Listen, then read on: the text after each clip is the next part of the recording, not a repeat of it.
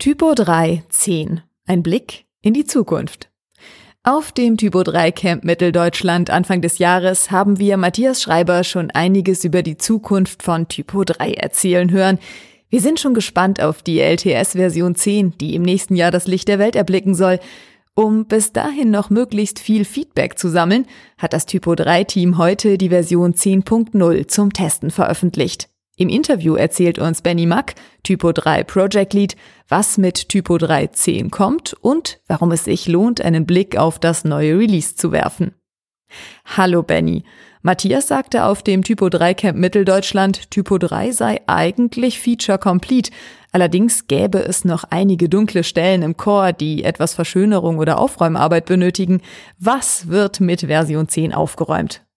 Typo 3 Version 9 ist für mich in der Hinsicht Feature Complete, weil es keiner speziellen Drittanbieter-Extension mehr bedarf, um eine typische Website zu bauen. SEO, schöne URLs und Formulare kommen nativ aus dem Basis Typo 3. Natürlich heißt das nicht, dass wir deshalb am Ende der Reise sind. Vielmehr können wir das Augenmerk aufgrund der sauberen Codebasis, die wir die letzten Jahre geschaffen haben, nun auf andere Bereiche legen. Da gibt es unter der Haube noch ein paar angestaubte Ecken. Eines meiner persönlichen Highlights ist der Austausch von Hooks und Signal Slot hin zu einem einheitlichen Event Dispatcher Format, PSR 14, welches andere PHP Frameworks auch einsetzen. Das wollen wir in Typo 3 Version 10 schaffen und gleichzeitig rückwärtskompatibel für alle Hooks sein. Unsere Fluid Template Engine und das neue Site Handling werden weiterentwickelt und wir können so die neuen Konzepte bald ganzheitlich in allen Ecken von Typo 3 verwenden. Einige Themen, zum Beispiel REST API oder GraphQL, wurden von Studenten in ihren Bachelor- oder Masterarbeiten aufgegriffen. Wenn ich als Student Interesse habe, kann ich mich dann einfach bei euch melden? Habt ihr eventuell sogar Vorschläge für Themen, die ihr gerne vergeben würdet? Man muss nicht einmal Student sein. Das Wichtigste bei Typo 3 und bei Open Source ist die intrinsische Motivation, etwas verbessern zu wollen, weil jeder kann mitmachen. Klar haben wir auch selbst diverse Ideen und Vorschläge. Manche sollten eng verzahnt mit dem Typo 3 Core sein, andere landen als Extensions in der Typo 3 Welt. Die Bandbreite der Themen muss nicht immer nur auf die technische Architektur, wie beispielsweise APIs, GraphQL oder Security beschränkt sein.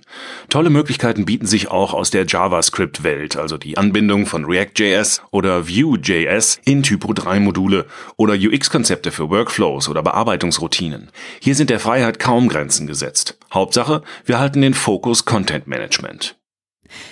Was hat es mit den Initiatives auf sich? Kann jeder so eine Initiative gründen? Initiativen sind unser Innovation Hub, also neue Funktionen oder bessere Ansätze dazu, wie Typo 3 momentan Dinge handhabt. Also im einfachsten Fall entsteht aus einer Idee, die an mich herangetragen wird, eine Art Projekt aus mehreren Personen, die eine Leidenschaft für ein Thema haben und das im Typo 3 Universum voranbringen möchten. Das muss nicht immer zwingend im Typo 3 Core landen. Die Initiative hat ihre eigene Roadmap, ihren eigenen Stil der Kommunikation und findet auch einen Abschluss, sodass eine Initiative nicht zwingend ein unendliches Thema mit Wartung ist. Dafür braucht es nur drei oder mehr Menschen mit Leidenschaft, um loszulegen.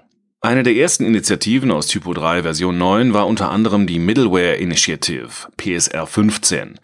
Das erlaubte uns erst, dass wir effizient das neue URL-Handling, eine weitere Initiative, bauen konnten. Eine dieser Initiatives befasst sich mit dem Thema Dashboard. Das Ganze soll Redakteuren einen besseren Überblick geben und absolut anpassbar sein.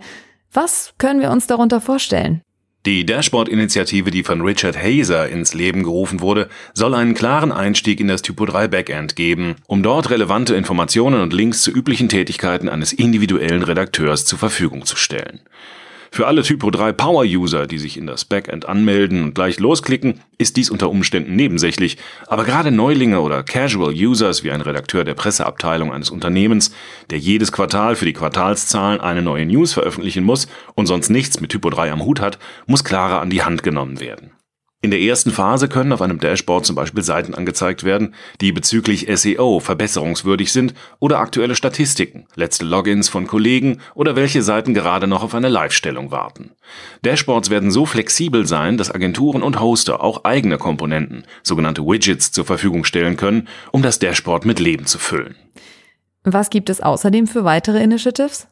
Auf typo3.org befindet sich eine Liste aller aktiven Initiativen. Ich selbst bin auf PWA, Progressive Web Apps und Persistence gespannt, da dort die Weichen für Projekte, die wir als Integratoren und Entwickler in ein paar Jahren standardmäßig machen werden, gestellt werden. Vielen Dank für den Einblick, Benny.